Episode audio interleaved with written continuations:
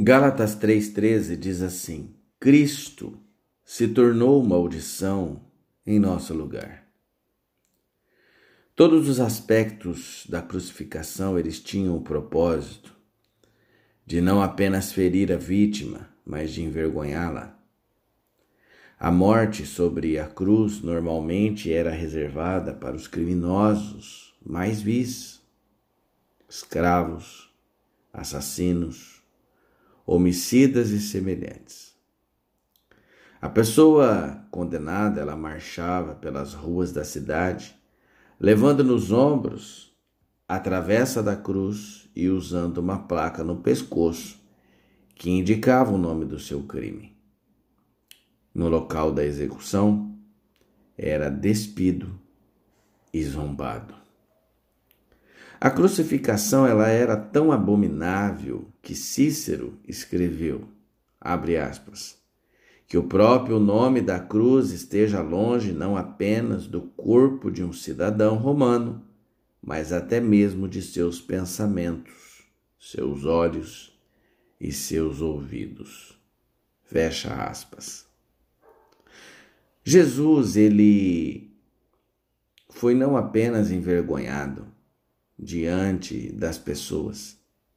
Ele foi envergonhado diante do céu, uma vez que levou sobre si o pecado do assassino e do adúltero.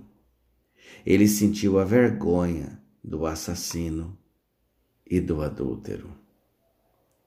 Ainda que nunca tivesse mentido, ele carregou desgraça, a desgraça de um mentiroso Embora jamais tivesse trapaceado, ele sentiu o embaraço de um trapaceiro. Uma vez que ele levou o pecado do mundo, ele sentiu a vergonha coletiva do mundo. Enquanto estava na cruz, Jesus sentiu a indignidade e a desgraça de um criminoso. Não, ele não era culpado. Não, ele não cometeu nenhum pecado. E não, ele não merecia ser sentenciado.